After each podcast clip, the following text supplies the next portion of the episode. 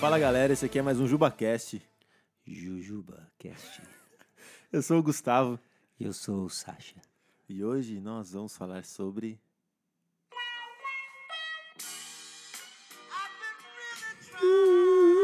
Oh yes! Oh baby, Nós vamos falar sobre assuntos do coração. do coração.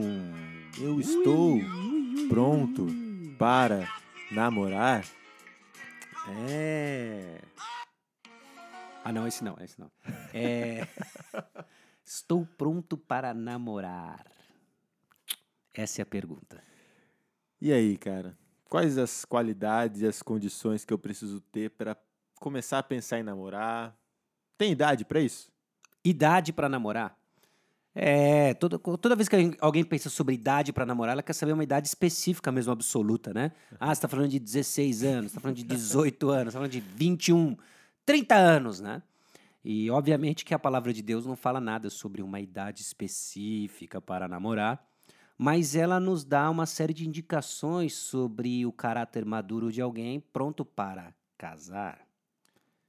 E se Casar. a Bíblia fala sobre maturidade e não sobre idade, como eu posso saber se eu sou maduro? O que significa ser maduro para pensar em casar?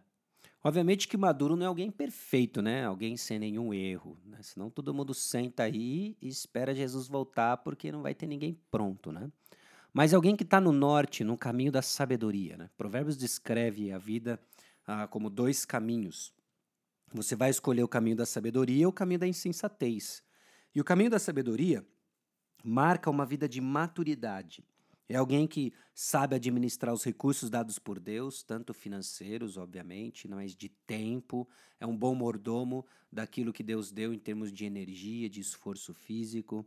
Ah, é alguém que está crescendo no uso dessas coisas para a glória de Deus e ela sabe então se relacionar com pessoas e ela tem um relacionamento íntimo com o Senhor. Isso é muito mais fácil de dizer do que observar. A gente entende isso, né? Por outro lado, existem algumas coisas que você começa a aprender a observar. Então, como é que a pessoa ela fala acerca de si mesma? A boca fala do que está cheio. O coração Se alguém fala só de si mesmo, ela tem o coração cheio dela mesmo. mesma.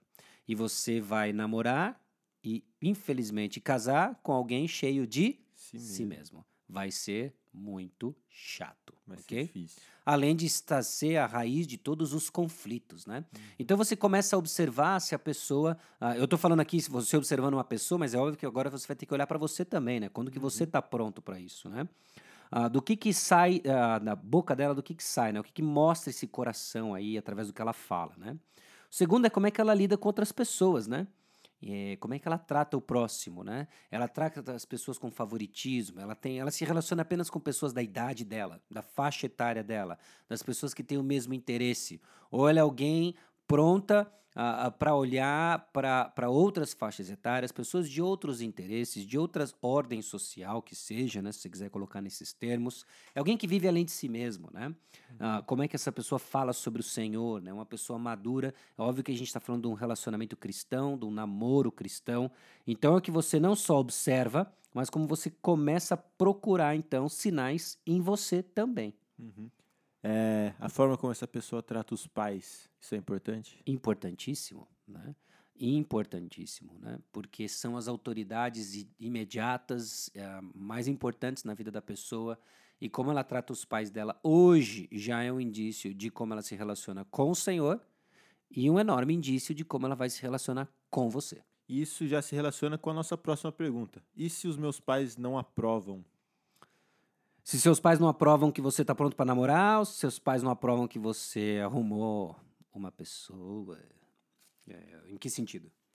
Os dois, né? Os dois? Os dois. Primeiro, assim, vamos responder primeiro se os meus pais não aprovam que eu tô pronto pra namorar. Se seus pais não aprovam que você está pronto para namorar.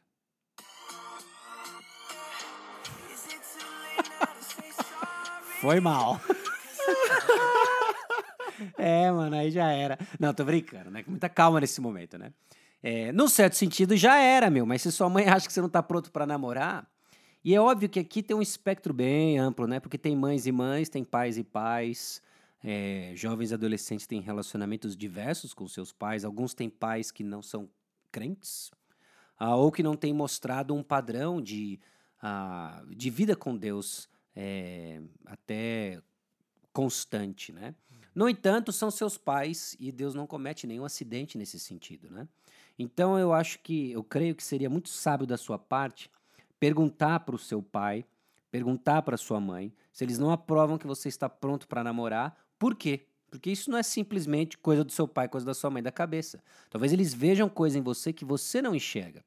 E Deus os colocou ali justamente para isso, né? Para ser essa autoridade agora na sua vida e apontar coisas que, olha, a forma como você trata a sua mãe, ou a forma como você trata uh, o seu pai, ou a forma como você lida com dinheiro, ou, ou que seja a preocupação que eles têm, escute, escute. Agora, se seus pais não aprovam a candidata, eu acho que vou ter que pôr de novo a música. não, não vou pôr, não. É, vou pôr esse aqui, ó. Ih, cara, de agora, agora sujou, né? Não, e a gente sabe que isso também é fruto de muita tensão, relacionamento pais e, e filhos, né? Mas, uh, de novo, você vai ouvir as preocupações que seus pais têm, né? De novo, eles podem estar tá vendo coisas que você não está enxergando. E, via de regra, procure a bênção, a aprovação dos seus pais nesse sentido, né? Uh, obviamente que se a gente está falando, e a gente sabe né, de casos extremos, eu vou colocar um bem extremo aqui para a gente entender o princípio. Né? Vamos supor que é um jovem cujos pais são muçulmanos né, e o jovem é cristão. Os pais nunca vão aprovar ele no namoro com uma menina cristã. Né? Uhum. E nesse sentido, o que, que significa? Que agora ele vai ficar solteiro para o resto da vida? Né? É uma cosmovisão totalmente diferente de mundo, uma realidade espiritual totalmente diferente de mundo. Né? Graças a Deus, a maioria dos casos não são esses extremos, né? Uhum. Eles são outros. Mas vale a pena a gente entender que não também é algo absoluto. Deus nunca entrega a sua autoridade para alguém de uma forma completa desse jeito aí. É. Mas é uma coisa importantíssima de se pensar, né? Até porque o casamento não une só duas pessoas, mas duas famílias como um todo, né? Sim. Então isso pode gerar muitos problemas no futuro, né? Com certeza. E será que eu sou a melhor pessoa então para responder se eu sou maduro ou não?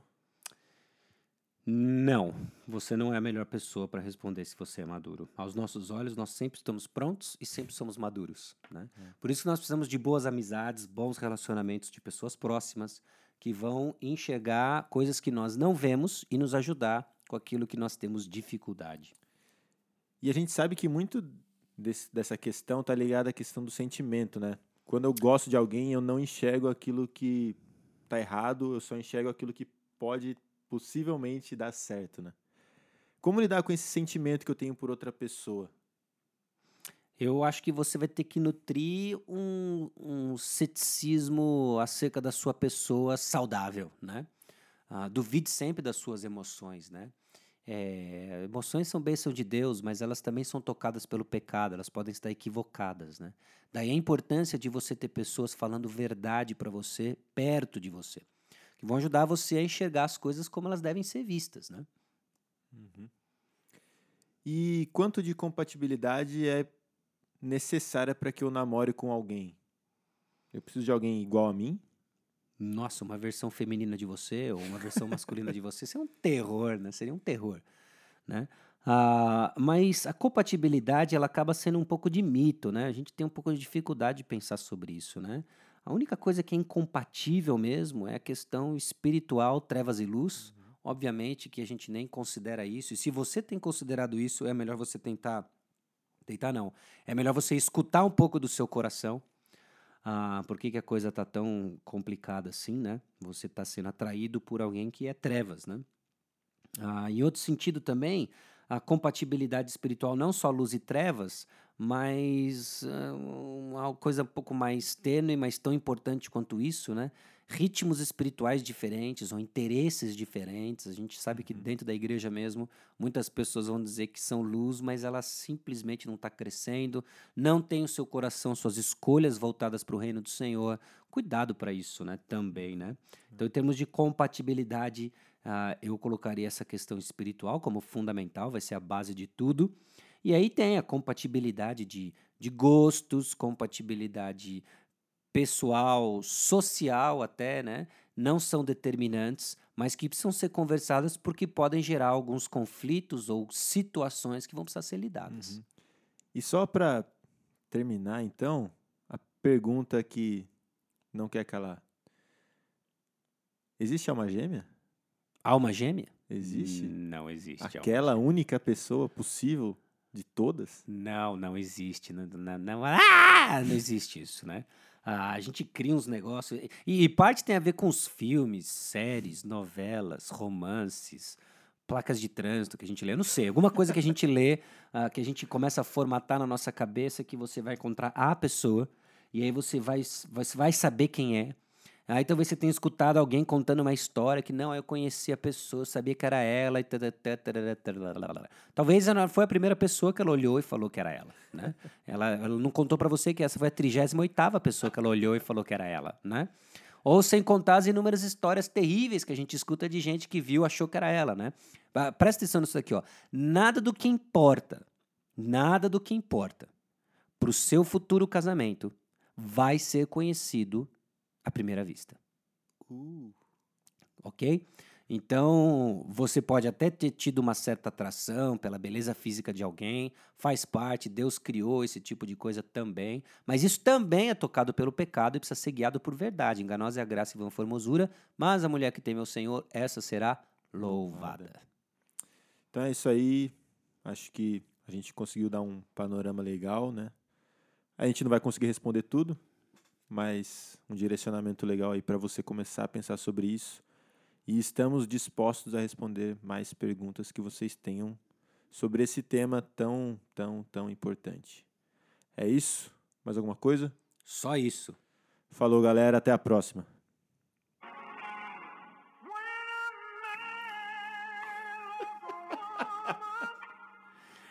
Ai, tchau, pessoal. Até.